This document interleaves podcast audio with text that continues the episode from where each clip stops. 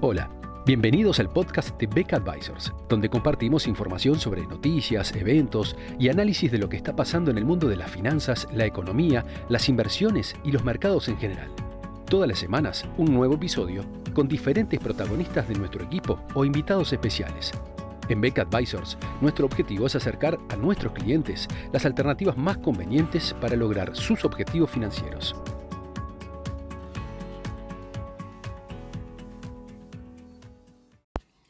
Una nueva reunión del Comité de Política Monetaria de la Reserva Federal de Estados Unidos ha transcurrido esta semana.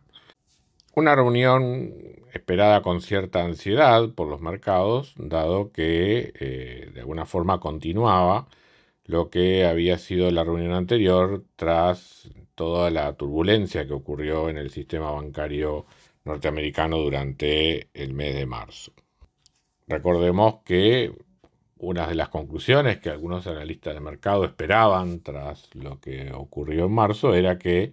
vendría una pausa en la suba de tasa de interés y eventualmente una reversión hacia el futuro,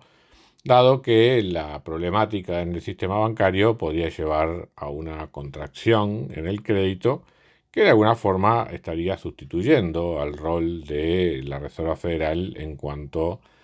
la conducción de una política monetaria restrictiva que permita bajar la inflación en los Estados Unidos.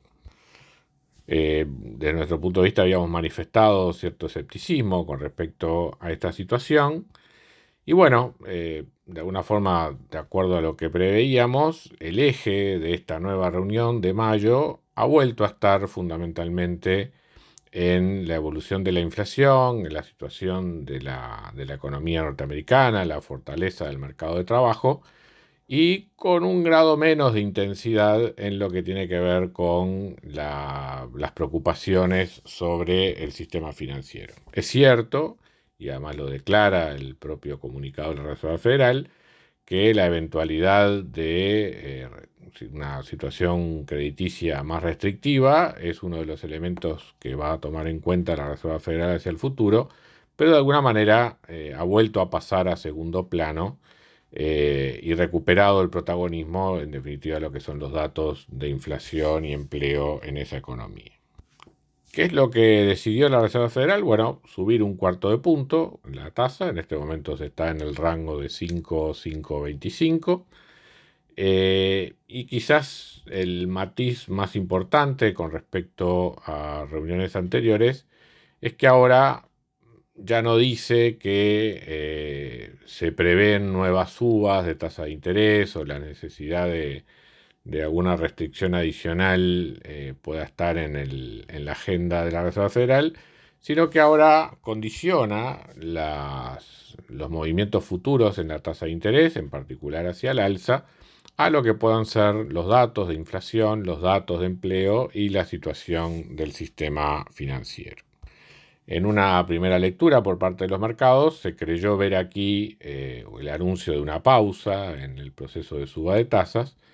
pero luego en la conferencia de prensa brindada por Powell y, eh, también como, respuesta a las distintas preguntas que le hacían los periodistas presentes, eh, más allá de lo que se haya querido traducir por parte de distintos medios de prensa o o analistas eh, o que hayan querido interpretar distintos analistas de esta reunión, hay dos cosas que son claras. Una, no hay reducciones de tasa de interés en un horizonte cercano en el tiempo. Eso lo dejó claro en varias oportunidades el presidente de la Reserva Federal, Jerome Powell. Y eh, tampoco están descartadas nuevas subas de tasa de interés, simplemente es que ahora lo que está poniendo sobre la mesa la Reserva Federal es el análisis de los datos, combinado además también con las, la demora de que pueden tener los efectos de la política monetaria en el funcionamiento de la economía. Pero a nuestro modo de ver, si la inflación sigue mostrando resistencia en los próximos meses, sobre todo en lo que tiene que ver con el componente de inflación depurado de los componentes más volátiles como la energía y los alimentos, si esa, si esa parte, digamos, se sigue mostrando con la rigidez que, viene en el último tiempo,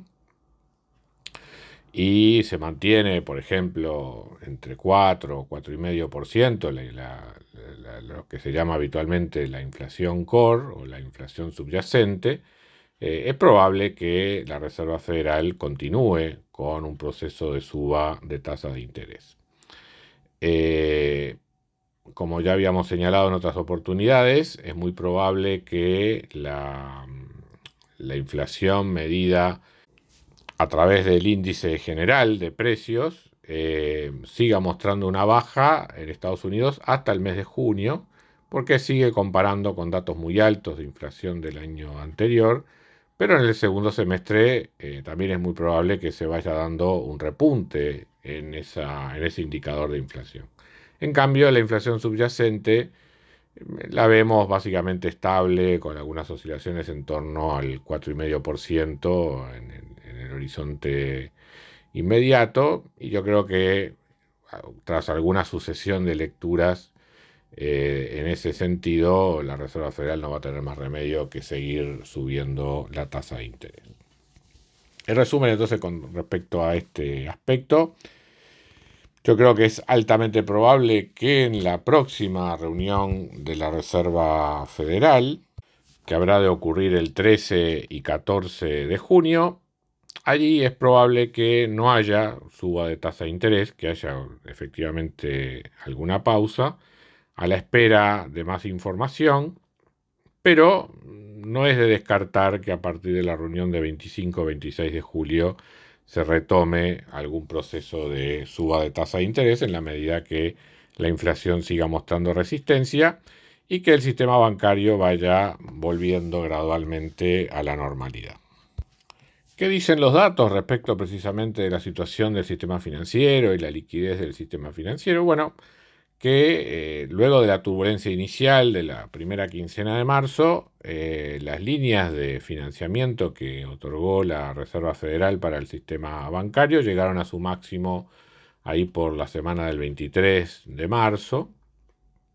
Y a partir de ese momento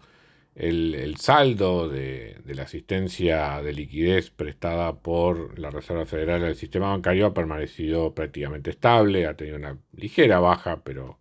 en, números aproximados podríamos decir que está eh, fundamentalmente en los mismos niveles del 23 de marzo. Y por otro lado, eh, en lo que tiene que ver con eh, el componente de, de compras revertidas, de títulos valores, es decir, operaciones a través de los cuales las entidades financieras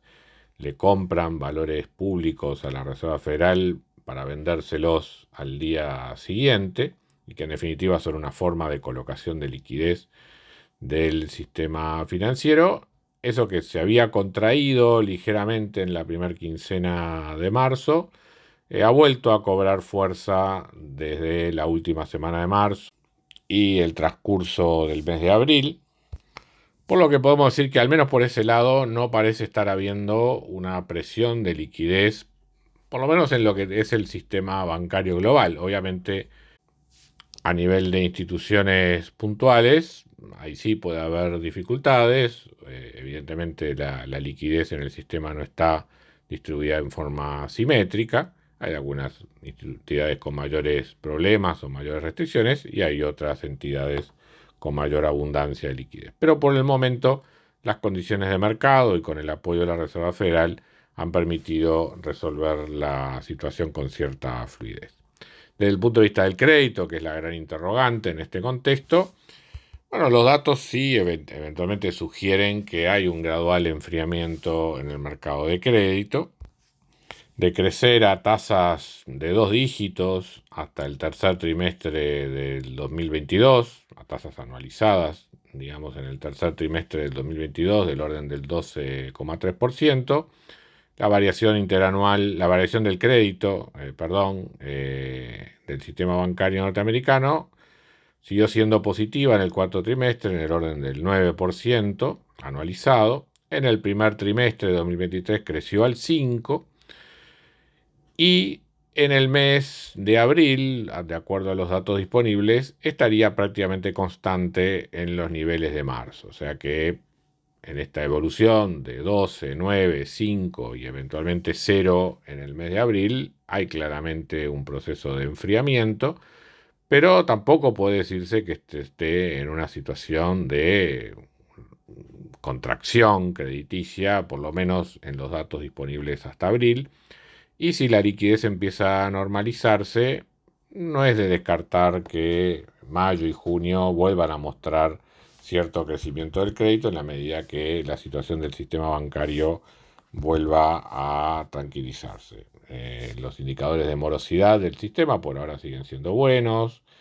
de modo que tampoco hay por allí una cuestión que pueda desalentar a los bancos a seguir creciendo, digamos, su, su cartera de crédito una vez que las incertidumbres en materia de liquidez vayan desapareciendo. En conclusión, ¿qué es lo que vemos esta semana? Bueno, una Reserva Federal prudente que da un paso más en materia de restricción de las condiciones monetarias en la economía norteamericana, eh, previendo que eh, luchar contra la inflación va a ser todavía un fenómeno de, largo aliento. Eh, no deberíamos encontrar señales de reducción de tasas de interés en un futuro próximo por parte de la Reserva Federal.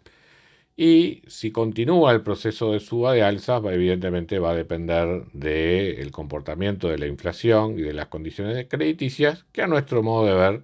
eh, todavía van a seguir dando que hablar. En cuanto a la inflación, cierta dureza a la baja que va a requerir alguna política monetaria restrictiva adicional. Y desde el punto de vista del crédito, no deberíamos dar por hecho de que ya hay ahí una restricción adicional sobre el sistema, sino que en la medida que se vaya normalizando la situación del sistema bancario, podría de vuelta haber un empuje en materia crediticia en Estados Unidos que obliga a la Reserva Federal a seguir aumentando las tasas de interés. Estamos en un escenario que todavía es de tasa de interés real muy baja, dado que la inflación tiene cierta dureza Así que de nuestro modo, a nuestro modo de ver, no descartamos que en algún momento, sobre todo en la segunda mitad del año, la Reserva Federal tenga que retomar el proceso de suba de tasa de interés. El mercado por ahora tomó bien inicialmente eh, lo que parecía que iba a ser una pausa y luego reaccionó negativamente cuando se vio que esa pausa podía estar cuestionada y que eventualmente la reducción de tasas tan ansiada para el segundo semestre no se va a producir y eso es lo que está explicando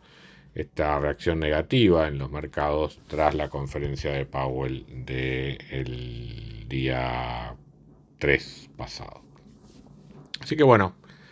habrá que seguir viendo esta coyuntura. Este, por ahora lo que viene ocurriendo está de acuerdo a nuestras perspectivas. Seguimos siendo negativos en cuanto a lo que pueda ser